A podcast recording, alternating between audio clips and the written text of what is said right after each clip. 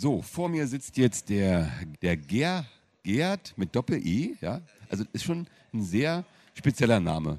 Äh, Dietger Hoffmann, aber Hoffmann ist dann halt doch ähm, ganz normal, ne? Okay, und du kommst von CentOS. Hallo Gerd. Hallo. Oder halt Didi. Hallo Didi. CentOS ist ja äh, was genau? Das ist ja, ja eigentlich ein Red Hat. Äh, ist ein Red Hat Rebuild, genau. Red Hat muss ja alles, was sie irgendwie machen, ähm, publicly available machen, weil GPL und so. Und wir nehmen diese Sources, ähm, removen alles, was irgendwie Copyright geschützt ist, wo irgendwelche Trademarks drauf sind, also das, das Red Hat Logo zum Beispiel und und und, tun das alles aus den Paketen raus, tun unser CentOS Logo rein und rekompilieren das alles und stellen es der Community frei zur Verfügung. Aber im Endeffekt versuchen wir, äh, binär kompatibel mit Red Hat zu sein. Das heißt, was man auf Red Hat kompiliert, sollte im Idealfall natürlich bei uns auch laufen. Aber wir können natürlich nicht das ganz genau nachempfinden, was die bei Red Hat da machen, wenn sie ihre Binärpakete schnüren. Aha. Aber Und ähm, seit, seit, wann gibt es jetzt genau CentOS? Ich habe das nicht mehr im Kopf. Keine Ahnung. Keine Ahnung. nee. Da müssen wir nachgucken. Schon ein paar Jährchen. Aber es gibt schon eine Weile, ne? Also ja. Fedora ist äh, der andere Ableger. Genau, also, also CentOS ist kein Ableger von Red Hat. Das darf man nicht sehen. So. Wir werden nicht von Red Hat gesponsert oder irgendwas. Wir werden vielleicht inoffiziell mal auf ein Bier eingeladen, aber mehr auch nicht. Ach doch, also die Kontakte äh, gibt es schon. Na sicher, ja, weil man arbeitet zusammen und ja, viele okay. in, in ähm, der Red Hat Community oder auch in Red Hat selber, wie ich weiß, tun, wenn sie mal schnell was ausprobieren, wenn einfach CentOS probieren. Also die ganzen Licensing-Sachen nicht machen müssen. Und, aber es ist, im Endeffekt gibt es einen einen Konsens zwischen uns, aber wir haben nichts Offizielles mit äh, Red Hat zu tun, im Gegensatz zu Fedora, ja. die ja wirklich als so Testing Branch oder als Community Project von Red Hat ja aktiv unterstützt werden und alles, mhm. was wir nicht werden. Also es gibt auch durchaus Kräfte in Red Hat, die uns nicht so gern haben. Ne? Aha, auch die, das noch. Äh, genau, da habe ich mich auch schon mit Leuten unterhalten, die gemeint haben, wir nehmen ihnen Geschäft weg und und und. Tatsächlich? Ja. Also, also sicher, die kommen zum Kunden und der sagt, warum soll ich was machen, wenn ich auch für frei kriegen kann? Ja. Und das okay. ist ein Problem und dann müssen wir als, als CentOS-Community uns auch ganz klar hinstellen und sagen, wir opfern keinen Support. Wir sind, Richtig. wenn ihr die Bugfixes wollt, dann müsst ihr zu Red Hat. Wenn ihr ja. die schnell und Ne? Und bei uns dauert es halt manchmal auch ein bisschen. Wenn irgendwas passiert, dann Normal. dauert ein, ein, Release auch mal einen Monat oder sowas. Wir können da nicht, weil wir alles Volunteers sind, können wir nicht hin. Ne? So, und im Endeffekt, wenn wir beide unseren Job gut machen, wird der Kunde das nicht sagen.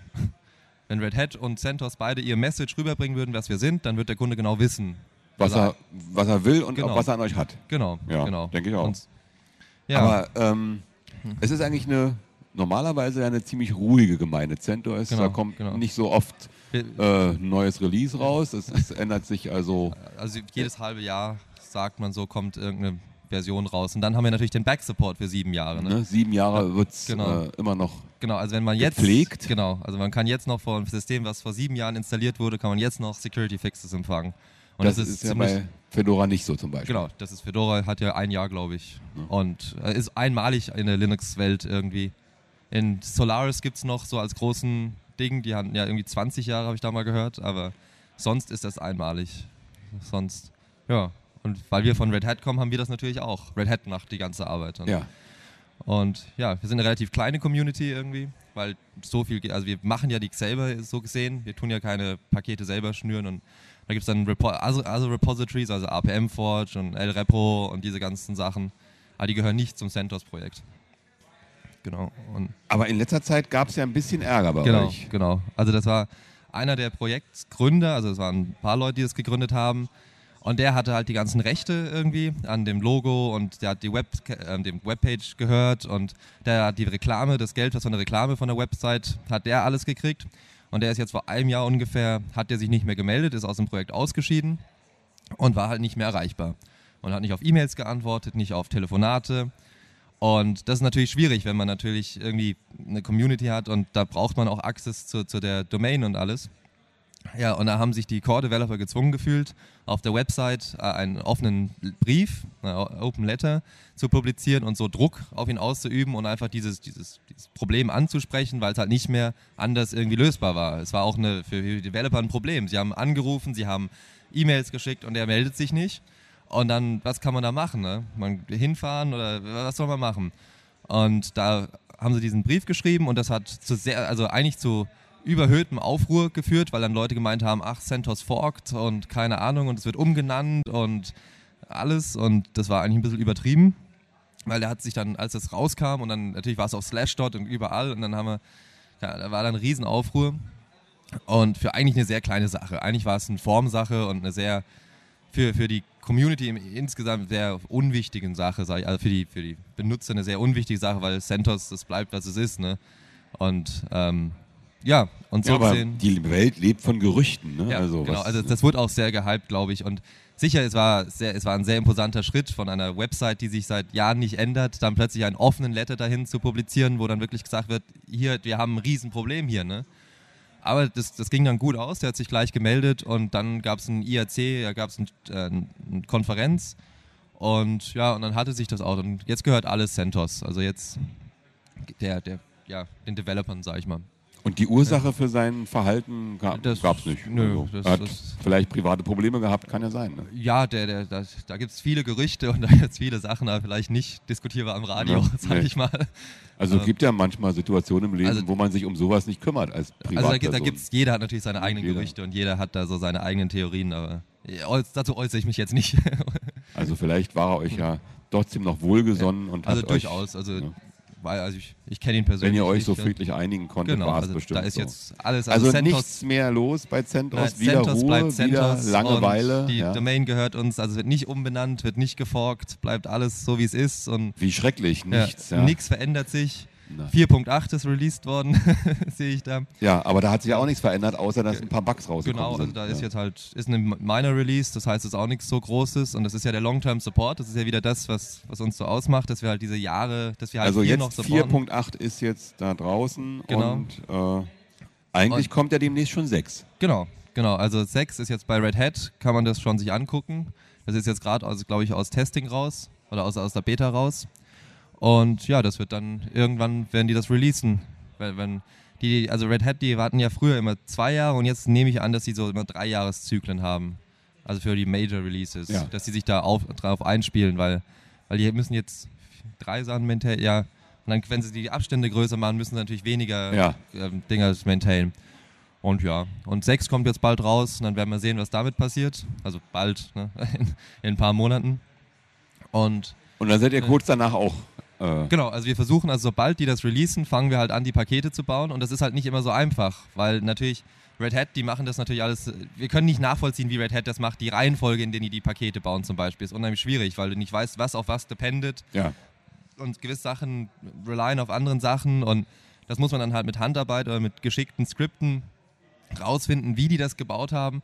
Und dann müssen wir natürlich das ganze Zeug noch rausstrippen. Das heißt, wir müssen ähm, die ganzen Logos alles raus und müssen gucken, wo sind die, müssen Splash Screens, das Artwork, CentOS Artwork, was also viele Leute sehr gern haben, müssen wir jetzt, also muss dann eingebaut werden und und und. Das dauert halt Zeit. Und das, das wird von der, das müssen wir halt machen und dann müssen wir gucken, wie lange das jetzt bei 6 braucht. Wie, es ist halt Volontär, ist alles Volunteers und das ist alles, ja, müssen, müssen wir halt machen. Das ist, ist viel Arbeit. Okay, und dann wart ihr noch ähm, im Sommer unterwegs und habt ein Camp gemacht, ja? Genau, genau. Also da waren wir bei Hacking at Random bei H und hatten da mit den Fedora-Leuten ein Village und auch den Dyn.org-Leuten und hatten da ein richtig, richtig großes Village eigentlich. Und ja, war sehr gut, mal, mal ähm, ja, so eine Woche lang CentOS zu, zu weiß nicht, weiterzuentwickeln, sage ich mal, über CentOS zu reden und zu. Und ähm, ja, Hacking at Random war sehr gut. Also kann ich jedem nur empfehlen, dass er da hingehen sollte, wenn es in vier Jahren wieder ist. Ach, nur alle vier Jahre ist das. Genau, Hm. genau. Ich Ja, glaub, alle vier Jahre. Und dann der CCC, die wechseln sich, glaube ich, immer ab. Ne? In Berlin. Der ist auch nur alle paar Jahre, glaube ich. Das Chaos Computer Camp in Berlin. das Camp, ja. Genau, das ist auch noch. Und ich glaube, so die, sind, die sind versetzt. Immerhin. Ja, genau. Wäre ja schlecht, wenn sie zum Zeit, Da, zur gleichen zur Zeit. gleichen Zeit. Ja. Das wäre. Ja. Ah, die, der CCC hatte ein sehr großes Zelt gegenüber äh, so, Centers Village. Ja, die hatten so einen richtigen Dome und haben sehr viel Aufwand betrieben. Mit Clubmate haben sie da nach Holland importiert. Echt, ja? ja, ja, die hatten wirklich palettenweise Clubmate dabei. Das war Ja, Die müssen sich ja auch irgendwie finanzieren. mit Cocktails und also haben da wirklich so. richtig Aufwand betrieben, muss man wirklich Ich sagen. dachte, also, da wird programmiert. ja, da wird sehr viel gehackt. Also für die, Aber nur natürlich, wenn man Da- drauf ist. da wird sehr also da wird auch sehr viel ähm, nicht, interessante Projekte auch vorgestellt. So Quadcopter, wenn die Leute kennen, das ist jetzt hier nicht so vertreten. Dieses, dieses Hardware-Hacking auch. Da gab es dann da gab's einen Radiosender, da gab es ein, das ist ein GSM-Telefon ähm, auf das H. Das heißt, du hast statt T-Mobile oder sowas hast du halt H und dann konntest du intern mit deinem Handy äh, Leute anrufen. Du hast ähm, Event, du hast einen, einen Telefonservice und so, so Hardware-Hacking steht da auch halt auch im Vordergrund. Und das ist halt sehr schön, weil halt wirklich noch Leute siehst, die löten. Und ähm, wir haben zum Beispiel mit einer, wir haben den ähm, I2C-Bus. Sind, sind Leute, die löten, sind es schon irgendwelche Exoten? Das würde ich nicht sagen, aber wie viele Leute jetzt sehen wir hier bei der Frostcon, die da jetzt mit dem Löteisen noch da sitzen, ne? Ja, jetzt es nicht ist, hier, aber ich meine zu Hause. Man, sicher, ja, ist, also. ich glaube, jeder, jeder richtiger Computer-Geek fängt an mit Pick-Chips irgendwie auf irgendwelchen Development-Boards oder irgendwie oder. Machen Sie das heute noch, ja? Ich, also, ich bin nicht sicher. Also, also ich, ich mach's, also ich habe es früher gemacht, nicht mehr, aber es, also ich weiß auch, dass auch manchen Universitäten das dazugehört. Also dass man nochmal sieht, wie, wie, also ein kleiner Computer gebaut wird. Also bei mir in der, also in der universitären Ausbildung haben wir das gemacht. Da haben wir im ersten, ersten Semester, wie, das nennt, wie man es nennt, ähm, haben wir noch wirklich einen Computer gebaut, sag ich mal, mit einem Grafik, GPU und haben geguckt, wie, wie programmieren wir das und haben ein kleines Betriebssystem geschrieben und und und. Und also ich weiß nicht, wie das in Deutschland ist, ob die Universitäten das hier auch machen. Ah, du hast hier nicht studiert? Nein, nein. Wo hast du studiert? In Bournemouth, in England. Aha, siehst du? Diese genau. Engländer sind nämlich eher so Bastler. Ich ja. kenne England ähm, als das Land der Miniatur, äh, Miniaturenbauer. Ehrlich? Okay. Da, da, äh, da gibt es Weltmeisterschaften in okay. Miniatur, ähm, 3D-Rahmen, ja, so. Ja? Ähm, ein Freund von mir hat da ja. mal den, den ersten Preis für Ausländer gewonnen. Okay. Er hat in 1 zu, glaube ich, 83 eine. Werkhalle nachgebaut. Schick. Also als Modell. Modellbau. Ja. Ne? Ähm, mit Drehmaschinen, so ja. äh, Anfang letzten Jahrhunderts. Ja. Ne? Eine Dampfmaschine trieb das Ganze an. Transmissionsriemen Ehrlich? durch wow. die ganze Halle. Und es standen auch äh, der Meister mit seinem Lehrling dort. Ne? Ehrlich, okay. Und jetzt kommt es aber, das Entscheidende, warum die Engländer dort die prädestinierten Menschen sind für solche Modellbauaktionen. Okay. Ähm, vor der bevor diese Kommission, die das da abnimmt, ja. durchging, ja, ja. Ähm, hat ihnen ein Vertreter der Kommission darauf aufmerksam gemacht, er sollte diesen einen äh, Lehrling oder Meister da ja. rausnehmen aus der Halle. Das okay. würde ihn viele Punkte kosten. Er hat ihm aber nicht gesagt, warum. Okay, und warum war das jetzt? Hat er ihn hinterher gefragt. Äh, der Grund war, der Mann hatte äh, ein Hemd an, ja. das war auf einem normalen Stoff so. Ja. Ne? Da meint er, die Textur wäre zu grob, das würde nicht ins Modell passen. Tja, da weiß man Bescheid, ne? ne? Also. Und deswegen, ja. ne? Bauen die da auch noch Computer? Ja, also weiß nicht, aber kann schon sein. Ja. ja aber es, ist, also es gehört schon dazu, finde ich, dass man, ja. dass man mal sieht. Also das finde ich schade, dass heutzutage in der, Uni, also in der universitären Ausbildung Assembler und C und alles also einfach weggeht. Ja. Dass, dass die Leute den Unterschied äh, zwischen einer Linklist und einem Array nicht mehr wissen. Und das ist schon sehr traurig. Aber naja. Ja, die ja. machen also, weiß ich nicht, was machen sie? Java und Java, Flash? Genau. genau. Und PHP, PHP. Damit, damit, sie mal Webseiten programmieren können. ja. Aber wie es dann funktioniert, wissen sie nicht mehr. Nee, also, also das war, ich war ein anderer Jahrgang, aber ich habe dann in der Uni unterrichtet und da wussten die Leute nicht, warum sie ein Array oder eine Linklist verwenden sollten. Die hat, das Konzept war denen nicht bewusst. Das haben sie nicht mehr, die haben nur Java gemacht und ja, und die wussten nicht, wie Memory Management funktioniert. Das war denen nicht mehr bewusst. Und es geht mehreren jetzt so, merke ich so. Mhm. Aber naja, vielleicht braucht man es nicht mehr. Vielleicht ist es, sind wir vom alten Eisen. wir sind, ja, wir werden auf das Abstellgleis genau. geschoben. Demnächst kommen ja dann doch die Bubble-Speicher, habe ich gehört. Hast du schon auch davon gehört? Nein, habe ich noch nicht. Ähm, diese magneto-optischen Speicher, die, ah, ja. ja, ja das habe ich gehört, ja. Haben sie nur endlich geschafft. Wir hatten die Bubble-Speicher Anfang der 80er Jahre schon in der Mangel, ja. ne?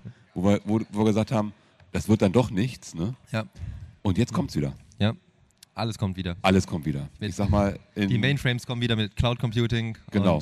Wo ich immer gesagt ja. habe, was machen die mit ja. den PCs? Der völlige Unsinn. Als die PCs anfingen, ein, habe ich gesagt, Quatsch. Ja. Das ist Müll. Genau. Und jetzt gehen sie alle wieder zurück. Und Schlaghosen werden auch wieder kommen. Bei mir, bei mir waren die nie out. ähm, aber ich bin eher auf Röhrenjeans. Ich danke dir, dass du Alles da warst, Gerd. Ähm, CentOS ist wieder im Boot und ist, ist wieder in ruhigem war, Wasser. Genau, im ruhigen Wasser, war immer im Boot. War, war immer im Boot. Genau. Ihr habt euch nur mal über die Brüstung. Genau, wir haben mal eine Kurskorrektur vorgenommen, sagen wir mal. Oder so eine Kurskorrektur vorgenommen Genau. und jetzt geht es wieder geradewegs Jetzt geht's wieder zum aufs Ziel. Ziel zu. Okay, Alles klar, Dankeschön. gute Fahrt. Ne?